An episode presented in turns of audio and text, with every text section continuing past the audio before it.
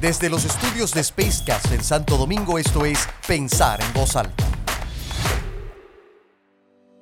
El complejo trabajo de vender una simple idea. A lo largo de mi carrera profesional, he participado en cientos de reuniones de presentación de ideas, tanto de proyectos como de negocios, donde he sido testigo de excepción de excelentes presentaciones de muy malas ideas que, curiosamente, resultan aprobadas.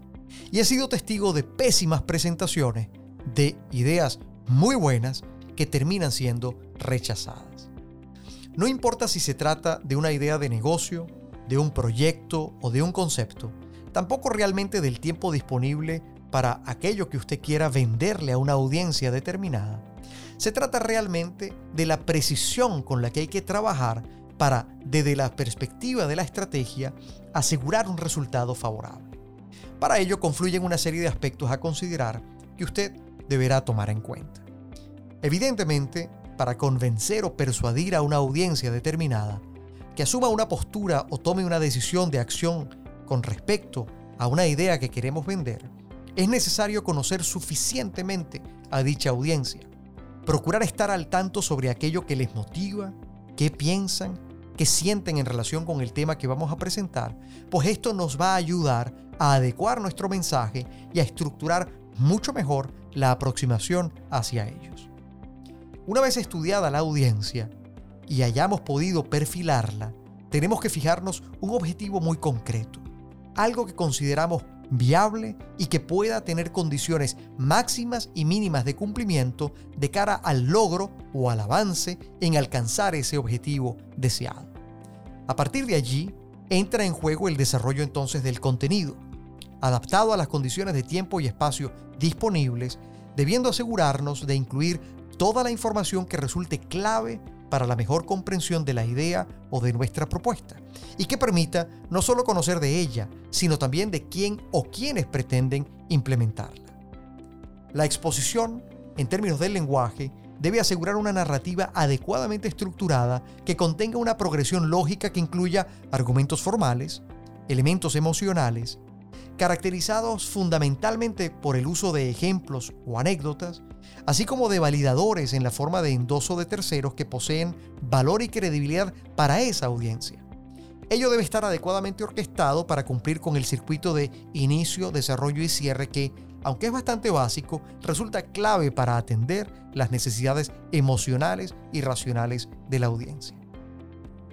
A partir de estos elementos, Toda idea o proyecto a ser vendido debe contar con una buena exposición y capacidad de transmisión para lograr no solo manejar la narrativa a partir del lenguaje y su estructura, sino darle vida e ilustrarlo para hacer volar la imaginación de esa audiencia, facilitando así que sean capaces de ver lo que aún no existe, de visualizar ese futuro posible al que usted les invita y en el que se beneficiarán de los resultados esperados de ese proyecto o de ese negocio. En este proceso juega un rol fundamental la comunicación no verbal del individuo que estará a cargo de ese rol de presentador. Su capacidad para conectar con la audiencia, el manejo de su gestualidad, su calidad emocional, el uso de su voz como recurso, en fin, todo aquello que desde su cuerpo transmite un eficiente mensaje simultáneo este que va asociado al discurso y que impacta en su credibilidad y capacidad de mover a la audiencia. La habilidad para ajustar el mensaje en función de la oportunidad también es fundamental. Toda situación de comunicación es dinámica y requiere de la habilidad para moverse con ella, de adaptarnos, de ser flexibles, razón por la que, bien sea usted un emprendedor ante un inversionista, un gerente ante una junta directiva, un vocero ante los medios o un ejecutivo frente a una audiencia en un evento público, es imperativo contar con una estrategia flexible